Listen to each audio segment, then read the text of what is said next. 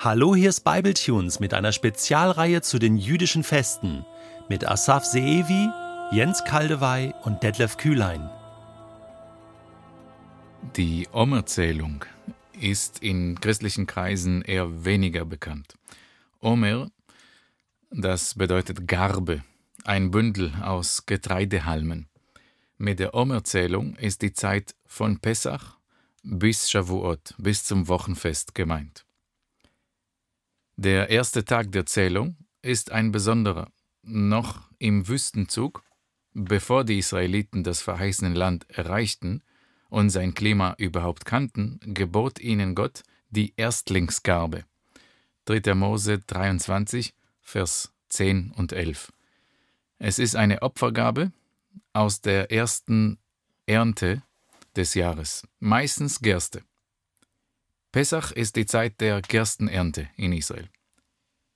Nach dem Gebot muss der Erstlingsgabentag am Tag nach dem Sabbat, nach Pessach sein. Die Omerzählung beginnt aber selbstverständlich immer am 16. Nissan. Nissan ist der Monat von Pessach. Egal, was es für ein Wochentag ist. Wie kommt's? Mit Sabbat versteht man nicht nur den Wochentag, sondern auch jeden Ruhefeiertag. So etwas wie ein Sabbatical von einem Tag. Zur Zeit Jesu haben die Pharisäer es auch so verstanden, wie wir es heute tun. Wir haben es von ihnen übernommen. Sadduzäer aber nicht. Für sie war Sabbat nur der Wochentag. Wir nennen das in jüdischen Begriffen Schöpfungssabbat. Dieser Unterschied zwischen Wochentag Sabbat und Ruhetag Sabbat sorgte für Probleme. Wer die Erstlingsgabe an einem anderen Tag feiert, zählt die Omerzählung anders und wird auch das Wochenfest an einem anderen Termin am Ende feiern. Verschiedene Feiertagstermine spalten das Volk. In der Mishnah erscheint eine spannende Geschichte dazu.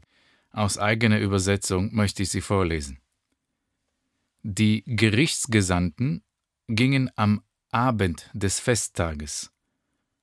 Alle naheliegenden Städtchen versammelten sich, damit die Ernte in einem großen Unterfangen geschieht. Am Sabbat sagte man ihnen, ist das ein Sabbat? Und sie sagten ja. Ist das ein Sabbat? Und sie sagten ja. Soll ich ernten? Und sie sagten ihm, Ernte. Dreimal wiederholten sie alles. Wieso? Vor den Sadduzäern. Sie sagten, es gibt keine Erstlingsernte am Ende eines Feiertags. Minchot 10. Hier haben Pharisäer Sadduzäer mit Vergnügen provoziert. Sie hatten Spaß daran. Mit der Erneuerung der jüdischen Landwirtschaft in Israel in der Moderne gab es vermehrt Versuche, den Tag der Erstlingsgabe wieder zu feiern. So richtig hat sich das nicht durchgesetzt. In einigen Kibbuzim macht man es heute, aber es ist mehr eine Randerscheinung. Für die meisten ist es nur ein Eintrag im hebräischen Kalender. Für das Christentum dürfte der Tag der Erstlingsgabe von größter Bedeutung sein. Jesus ist nämlich am Tag der Erstlingsgabe auferstanden. Zumindest nach der pharisäischen und heutigen Rechnung. Sonntag, der 16. Nissan, war der erste Tag nach dem ersten Feiertag von Pessach. Paulus spricht es an. 1. Korinther 15, 20. Nun ist aber Christus auferstanden von den Toten und der Erstling geworden unter denen, die da schlafen. Die Auferstehung, ausgerechnet am Tag der Erstlingsgabe, bedeutet viel. So wie die Erstlingsgabe ein Hoffnungszeichen für die gesamte Ernte ist, ist die Auferstehung Jesu ein Hoffnungszeichen für die Auferstehung aller. Lag Baomer ist das nächste Fest. Der Name bedeutet nichts anderes als 33 in der Omerzählung. Kinder und Jugendliche sammeln bei uns drei Wochen vorher Holz, äh, oft aus Baustellen, gefahren in äh, unauffällig ausgeliehenen Einkaufswagen.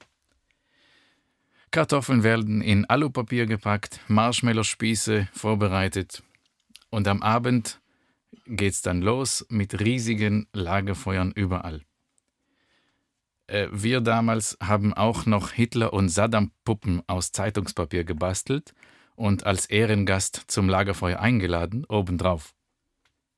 Mit Leidenschaft und viel Freude haben wir das einzige jüdische Fest gefeiert, bei dem keiner weiß, worum es geht.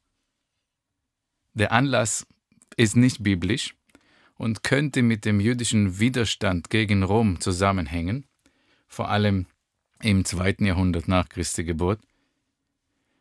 Aber so peinlich es ist, wir haben den Grund vergessen. Am 40. Tag der Omerzählung ist Jesus vom Ölberg in den Himmel gefahren.